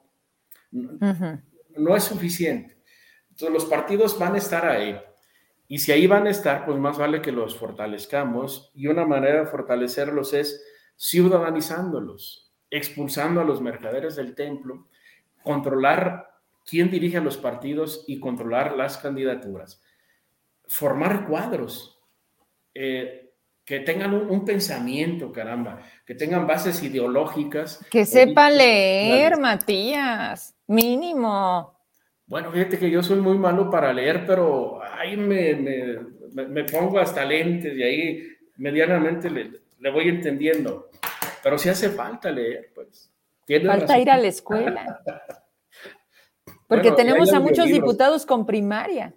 Tenemos a muchos funcionarios que compran el título de doctorado. O sea, realmente si nos ponemos a ver, se contraponen los mensajes. Mira, gente, gente muy preparada, Matías, ¿para qué? es que está peor. Sí. Entre, más van a la escuela, peor sale. Mira, eh, para ejercer una función pública, eh, estoy pensando ya en el ámbito político, no se requiere tener título. Digo, no se requiere haber ido a la escuela, creo que basta y sobra con tener una visión clara y nítida de la realidad. Había las políticas de educación cívica de los años 20, del siglo 20, 1920. Por ahí tengo un, un librito sobre la cívica y siempre me acuerdo de ese principio, de este texto. Dice, la patria, la patria no requiere ni de ricos ni de sabios, requiere ciudadanos, ciudadanos. Si lográramos tener la calidad de ciudadanos para el ejercicio de una función pública, la responsabilidad cívica como ciudadanos, ya lo del título saldría sobrando. Luego, haber ido a la escuela, ah, pues eh, no te hace soberbio. Entre más vas a la escuela, crees que traes a Dios de las orejas y no funciona así el mundo. Pierdes la humildad y eh, pues pierdes todo, la soberbia pierde. Y en política, el factor que pierde a los líderes es la soberbia. Entonces creo yo que es más difícil ser ciudadano que ser doctor en derecho. Porque yo ya me ando titulando de un doctorado. pues, cuesta más ser ciudadano. Y yo no te veo soberbio. ¿Sabes qué creo yo? Tienes mucha razón, pero difiero, porque tiene que ver de lo que te dan en casa, dicen, de lo que se mama en casa. Estamos hablando de formación, de valores, de respeto. O sea, el título no te hace más ni menos. Bueno, pero entonces imagínate, digo, ya con, digo, esto que dices es 100% cierto. No es solo la escuela que va uno y se sienta, no, es, es todo lo que es el sistema educativo, desde la familia. Sí. Bueno, pues con esa consigna, imagínate lo que nos espera. O sea, los hijos de quienes nos gobiernan, ¿qué van a aprender, verdad? Lo mismo. No, pero espérate, peor. Quítalos. ¿Cuántas veces me has escuchado, Matías, cuántas veces me has escuchado decir, pero los cargos no son eternos? Y ellos se burlan, porque ya no los quitamos, porque quieren ser diputados, diputados federales, senadores, gobernadores y luego de nuevo diputados federales y sácalos. Y ejemplos muchos. Bueno, es que ahí la, tenemos una república entre comillas, son monarquías hereditarias. Sí, sí, sí es complicado, pero insisto, mira, volviendo a la reforma, el punto 5, las fórmulas de elección podría ayudarnos, porque inclusive, fíjate, fortalece las candidaturas independientes. Hoy en día, una candidatura independiente muy difícilmente llega a una diputación. En, esta, en este mecanismo de votación en listas, si un candidato independiente logra la cuota de votos para una diputación, pasa, aún de representación proporcional. Actualmente no se admiten las independientes para representación proporcional, ahora se admitirían. Creo que se iría fortaleciendo al paso, se iría fortaleciendo al paso el sistema democrático, el sistema de partidos, pero requiere de la sustancia del sistema, que es la ciudadanía. Y, y mira, parece broma, pero si no nos apropiamos de los partidos políticos en el mediano plazo, digo apropiarnos los, las y los ciudadanos, que se ciudadanice los partidos, vamos a pasar 100 años igual. Porque, mira, lo más trágico para los partidos, te decía hace un rato, los partidos tienen una militancia muy dedicada, con principios, con ideales, con ideas, con formas de trabajo. Pero e, e, esa gente, esas personas siguen siendo militantes de hace 20 o 30 años y se hacen viejos siendo militantes y nunca son candidatos ni siquiera a una regiduría. Ahí están las líderes de las colonias, las líderes de las colonias.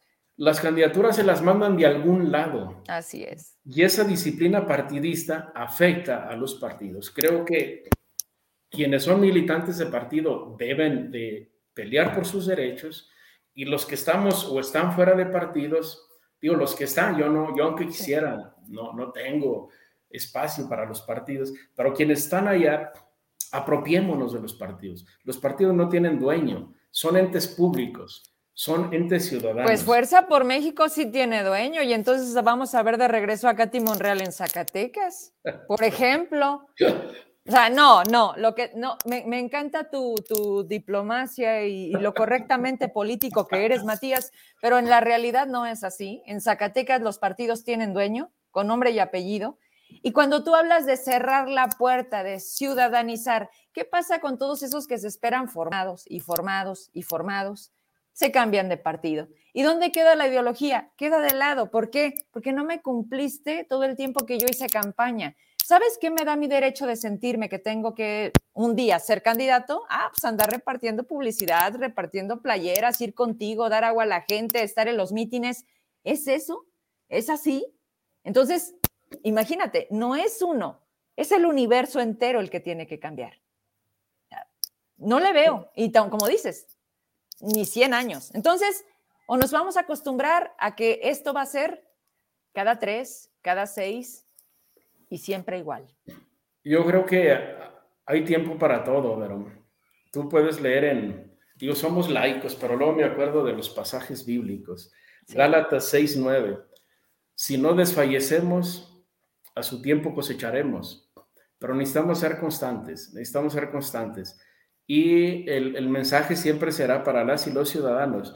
Digo, dejemos de hacer un rato lo que hacemos ordinariamente y prestémosle atención a los partidos políticos. Imagínate, Vero, que así como se llena un estadio, un estadio de, de, emociones, mm.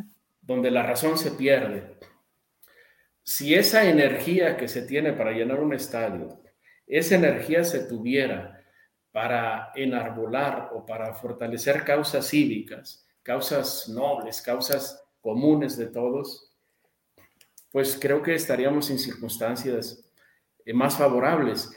Pero si la energía se pierde en los distractores que el propio sistema nos pone, el sistema tiene como propósito el adormecimiento y pues adormece. ¿O distrae? Sí, creo que debemos ir despertando al paso. Digo, son procesos lentos, ¿verdad? No, no se da de un día para otro, pero tenemos que empezarlo. Y, bueno, insisto, esta reforma creo que nos puede llevar, si los actores políticos la toman con responsabilidad, eh, quitarle lo que no va y favorecer o fortalecer lo que favorece el sistema democrático. Hacerlo con responsabilidad. Si las y los diputados o senadores van a votar en bloque, pues nos perdemos del debate. Creo que todas las que están ahí, todos los que están ahí, mira, independientemente de donde vengan, son gente que tiene un perfil. Algo han aprendido en la vida. Si sus, ah, si sus habilidades, su conocimiento, su buena voluntad la pusieran a disposición del Poder Legislativo y le dedicaran tiempo a la función que tienen encomendada, tendremos buenos resultados.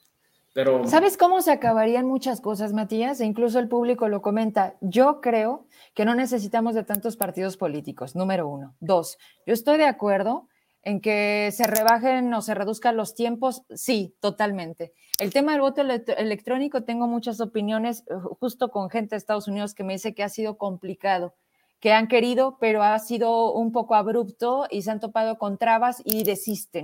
Ahí tendríamos que, sentarnos a ver exactamente qué está pasando y dónde se está deteniendo, porque sí quieren. Entonces creo que está quedando toda esa parte sin tener pues ese voto, ¿no? Que es muy válido. Aparte, ¿cuántos zacatecanos tenemos en la Unión Americana? Ese es otro gran dato, es otro Zacatecas, si no es que más.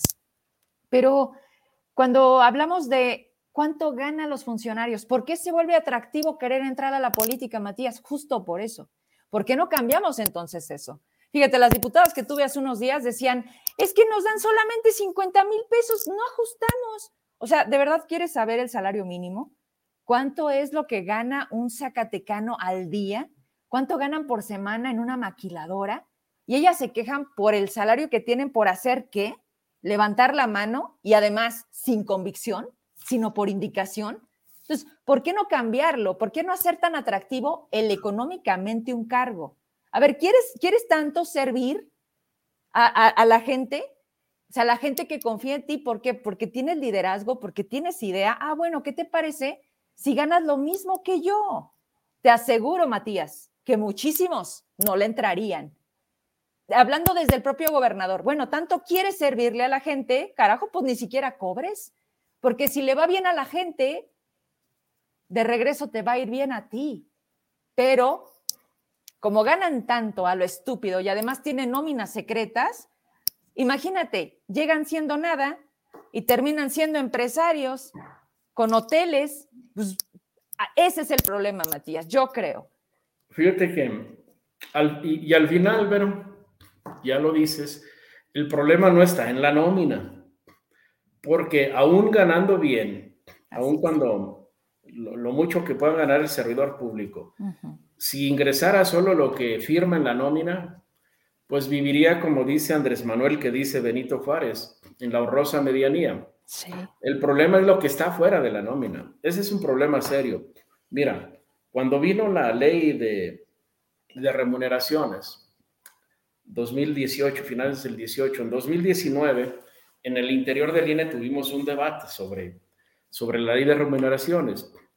Eh, decían, el INE central dice es que si nos ajustamos nosotros, le tenemos que ajustar hacia abajo. Claro. Decía yo, bueno, pues, no, no, es problema, creo que no es problema en la medida que la política salarial, salarial sea pareja, sea pareja. Pero si hay un servidor que se va a ajustar el salario para que otro gane más, creo que eso es lo que genera ruido, las inequidades, las ventajas, las desventajas, y para llegar a un esquema equilibrado de servicio y de percepciones, pues se requiere mucha responsabilidad cívica. Eh, hay prestaciones que, que tienen los servidores públicos que yo siempre he sido eh, consciente y congruente con que deben desaparecer. Pero luego también haces tu cuenta. El ahorro, el ahorro que se genera en el ámbito público no tiene fin, no tiene un destino cierto. Y el servicio público en el ámbito de la administración pública federal, para no estar en el Estado, mientras el servicio público no, no, no, no ejerza el dinero con base a, un, a, proyectos, con base a objetivos, metas que sean evaluables, no va a haber dinero que alcance. Lo mismo le puedes inyectar 100 millones que mil millones. Si no hay un proyecto específico y una evaluación del cumplimiento de metas, a ningún lado vamos a llegar. A ningún lado vas a, a, Es como, no sé, pienso en los padres de familia que tienen hijos maleducados que les dan y les dan y les dan y nunca ajustan y siempre les van a pedir más. Así es la, burocracia gubernamental si no defines proyectos con metas evaluables.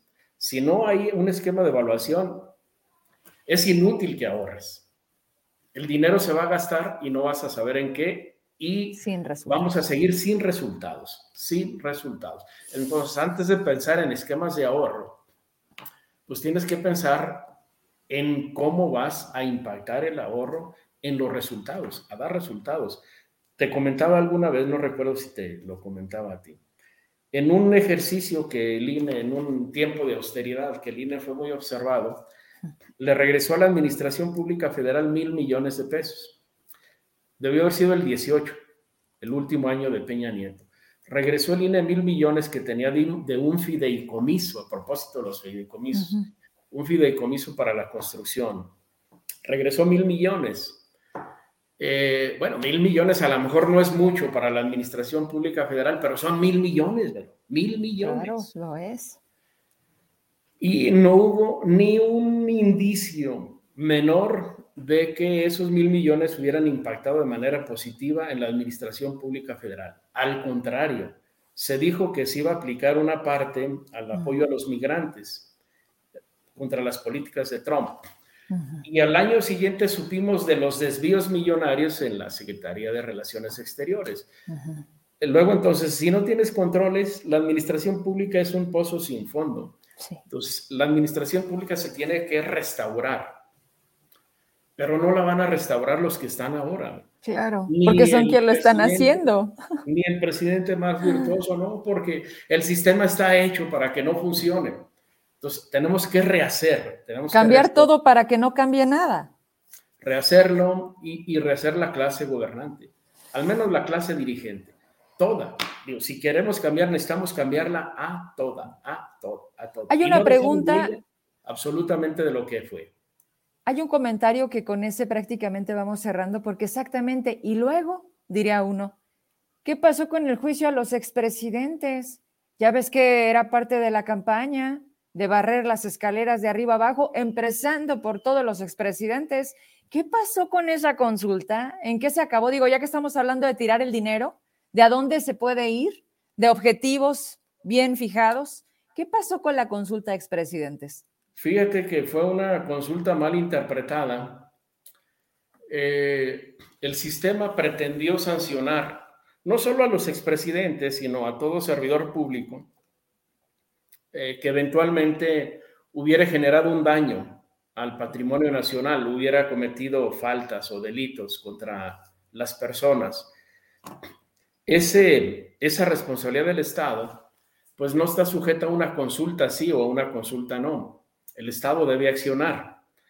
Pero el Estado es tan complejo que aún el presidente, que luego todos creen muy soberano y muy fuerte, ni aún este presidente puede contra la inercia de la burocracia del Estado. Digo, a lo mejor dentro de la, del Estado mexicano hay uno que quiere accionar, pero hay 100 que lo detienen. Por eso llamó a la consulta, para darse fuerza, legitimar las acciones que iba a desarrollar. Y digo que se malinterpretó porque dijo alguien, es que no fue vinculante. Bueno, mm. pero partimos de un supuesto. Los delincuentes son sancionables y no está sujeto a consulta que se sancione.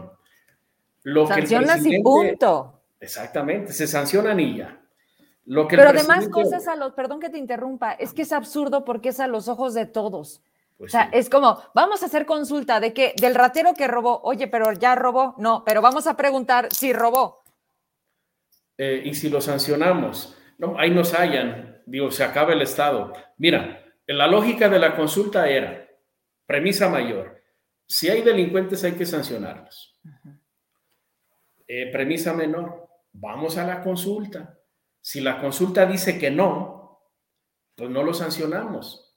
Pero la consulta no fue vinculante.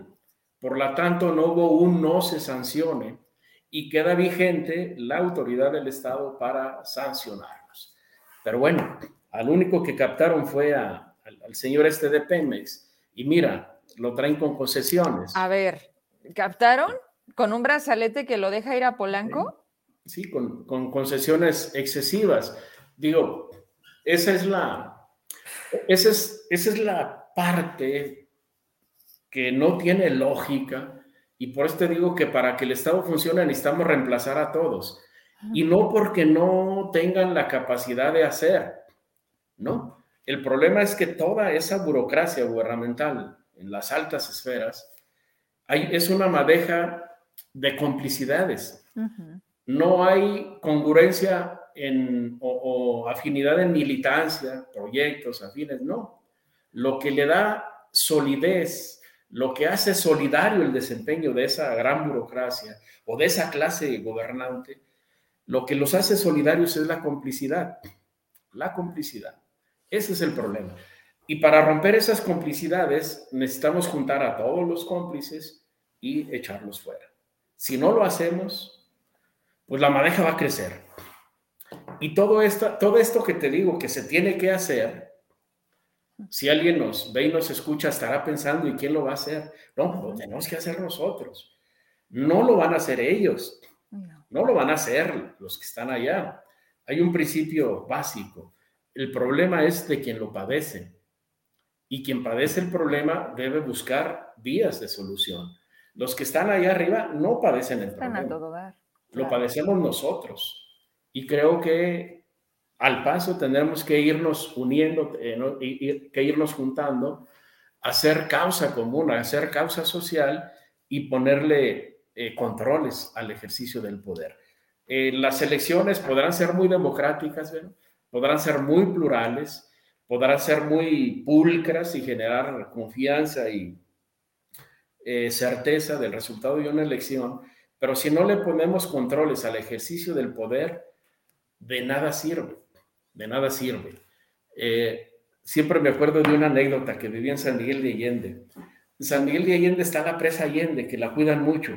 Y en aquellos años que me tocó estar por allá, grupos de sociedad civil organizada lograron una planta de tratamiento de las aguas residuales de San Miguel ah, para que llegaran a la presa ya tratadas. Bueno, pues después de tiempo de que operaron las plantas de tratamiento, los expertos ya se habían ido y todo lo que generaba de desecho la planta de tratamiento, pues no hallaban qué hacer con ello y decidieron echarlo a la presa. Y lo echaron a la presa.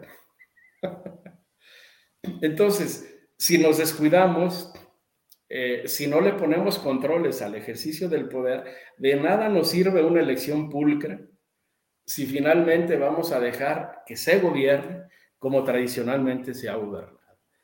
Elecciones pulcras, Matías, cuando se compra el voto, la desigualdad es un factor enorme en México. La necesidad hace que la gente no piense ni siquiera a la semana. Piensa en el día de la elección a ver qué nos dan, a ver ahora qué nos traen. Mientras eso no cambie, porque tú hablas del sistema hecho, ya establecido, quien llegue simplemente sigue la misma ruta, por eso es difícilmente cambiar. Pero ¿qué hay de esta gente? ¿Qué hay de la enorme necesidad de un país en donde les encantan los pobres que los multiplican? Siempre, siempre hablan de pobreza, pero no la de ellos, porque justo los pobres les sirven a ellos para no quitarse del poder. Mientras eso no suceda, difícilmente también va a cambiar. Una cosa te lleva a la otra, Vero decían los filósofos de la Edad Media, no hay esclavo que sea elocuente. el, el, esclavo piensa en sus necesidades básicas, en qué comer. Y el sistema le da lo indispensable para que coma, nada más. Entonces no hay tiempo para la reflexión. Eh, ya no hay marxistas. Y el sistema se encargó de eliminar a los marxistas si rescatáramos medianamente el pensamiento marxista, pero estoy hablando del pensamiento social, no de teorías económicas, del pensamiento social marxista, nos llevaría a generar juicio, a hacer una reflexión así como tú la haces y despertar, despertar. Porque si no lo hacemos, ese esquema que tú describes se va a ir reproduciendo, se va reproduciendo. En, en las en la teoría marxista, social, la visión social marxista, te hace una pregunta, una pregunta fundamental. ¿Qué determina el ser? ¿Qué determina lo que somos? ¿La voluntad de la persona o el medio, el entorno? Entonces, eh, así como tú lo planteas, ¿qué determina el ser de estas personas? ¿Su voluntad o el entorno? El entorno que los tiene presionados y coaccionados. Bueno, e-, ese, ese, ese esquema de coacción de presión sobre las personas no se va a acabar a partir de la voluntad de las personas, ¿no? Los que medianamente estén liberados tienen que modificar ese esquema de comportamiento para que los oprimidos puedan generar juicio, puedan generar razón, que puedan satisfacer sus necesidades básicas y tener una idea juiciosa de la realidad y al pasito empezar a, transformar la realidad en beneficio nuestro. Mientras no salgamos de ese esquema, pues vamos a estar sometidos, vamos a estar sometidos. Entonces, la estructura determina el ser, decía Marx. La voluntad poco puede si las estructuras si las circunstancias te obligan. Pero cuando logras superar poquito esas, esas estructuras o tener una visión por encima de ellas, te empiezas a liberar y la responsabilidad es liberar a los demás. Vaya, ¿cuánto nos costó el ejercicio que no sirvió para nada? ¿El de los expresidentes? Digo, porque también hay que decirle a la gente. Nos costó nada menos, pero que 500 millones. 500 millones de pesos. La revocación, un poquito más, 1.600 millones. Y mientras, de este lado, no hay medicamentos. Ahora, déjate digo, pero. En, descargo del gasto, en descargo del gasto. Bien pudimos haber enviadole los 1.600 millones a cualquier Secretaría de Estado y, el, y no se hubiera impactado el desempeño en nada porque las, las, secretarías de Estado tienen recursos para hacer lo que deben hacer. Es decir, ellos piden un presupuesto y se les autoriza. Con ese presupuesto deben dar resultados. Si necesitaran más presupuesto, lo hubieran pedido. Eh, esta es la lógica que luego hacemos o que luego planteamos. El INE tiene dinero para hacer elecciones y hace elecciones. ¿Qué pasaría si el INE teniendo estructura, eh, personal, estrategia y presupuesto para hacer elecciones, no hiciéramos elecciones. Digo, no creo que subsistiéramos un día, un día más. Es decir, tenemos recursos para un fin y cumplimos ese fin. Preguntémonos, ¿acaso las secretarías de Estado, todas, no tienen presupuesto, estructura y mecanismos para cumplir un fin? Sí. ¿Por qué no lo cumplen? Y el problema no está en el dinero, pero está en la cabeza. Está en la cabeza. Entonces, mira, yo, yo escuchaba, y, la verdad es que siempre se nos va largo, yo escuchaba el en una entrevista a Saúl Monreal y se quejaba del tema del secretario de Seguridad, que siendo Fresnillo la ciudad más violenta, no había sido para ir desde que llegó al cargo. Y dice, es que esos funcionarios que nada más cobran la quincena, sí, pero esos funcionarios los está dejando pasar y los está dejando de ver quien les dio el cargo. ¿Quién tiene la culpa? ¿El funcionario o el que lo puso? Como luego dicen, no es el indio, sino el que lo hace compadre. Entonces, hoy la, cabeza está mal. El presidente permite las omisiones, permite el que hacen que trabajan. En Zacatecas es súper evidente. O sea, la cabeza está mal y por consecuencia todo está mal. Pero bueno, pues, Matías, mensajes muchos. No, pero más allá de, hablarlo, es cómo lo estamos viviendo. Es, es, es increíble la manera en cómo hoy vemos la, salida de muchos empresarios de Zacatecas, eh, la inversión que no llega, mucha que estaba palabrada con una continuidad de proyectos y hoy ven peligroso esa, inversión. O sea, Zacatecas parece que no tiene eh, fondo con el tema de y cuándo nos va a ir bien. Pero lo que dijiste es muy importante. O sea, ¿y qué estamos haciendo? nada más viendo. Ese es el problema. Muchos comentarios, como siempre. Y dice Carlos, la política es tener el privilegio de la información. Ahí está la lana. No, el punto es la secrecía y la complicidad. Mira, e, eso es cierto. Eh, si tienes la información y la utilizas de buen propósito, digo, no para venderla, no para hacer dinero, no. La información te sirve para hacer conciencia y ayudar a otros a que hagan conciencia. Es lo que debemos hacer, pues multiplicar, construir un mensaje útil para las y los ciudadanos y eh, divulgarlo, difundirlo, multiplicarlo, hacer que los apáticos se interesen en la cosa pública, que aquellos eh, que creen que las obras, eh, las cosas se dan por obra y gracia, que se interesen, que sepan que nada se hace solo y que juntos hagamos un, esfuerzo en el mediano plazo. Mira, hacíamos hoy una reflexión bíblica también. Eh, nadie va a donde debe ir si no es con la ayuda de alguien. Así dice el maestro, nadie va a mi padre si no es por mi ayuda, o nadie viene a mí si no es por la mala de mi padre. Los humanos requieren siempre del apoyo de alguien. Y quien ejerce el poder, eh, su virtud está en saber administrar, en saber hacer equipo, en saberse rodear de gente que le da resultados. La administración, al final de cuentas, pero administrar es hacer cosas a través de otros.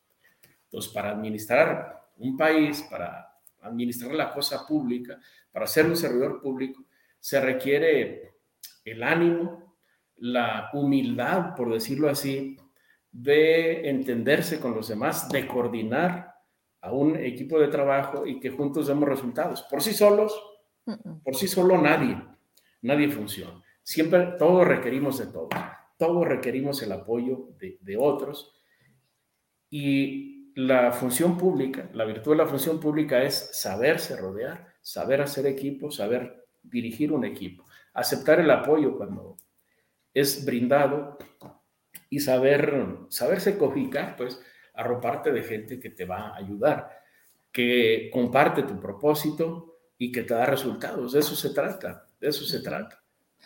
Bien. Y eso no complejo, ¿no? Creo, yo veo más complejo el, proceso de generar conciencia cívica. Ah, cómo no. ¿Cuándo se estaría votando? ¿Cuándo se estaría votando esta reforma electoral? Oh, pero es, eh, eh, es algo muy complejo. Digo, tú ya lo decías, puede correr el, la misma suerte de la reforma eléctrica, pero yo espero que haya más sensatez, no solo en los, la oposición, sino en quien plantea la reforma, que sepan presentarla de manera honorable. Pero puede llevar un año, Puede llevar un año. de entrada, el, periodo ya se cerró y se abre, lo decías bien, hasta septiembre. Entonces, por ahí empezarán en septiembre. Sí, y no creo que de septiembre a diciembre se resuelva, a menos que le den mucha celeridad. Mucha celeridad o que tenga, que haya piezas de intercambio. Porque en el Congreso así es, ¿no? Al toma y daca.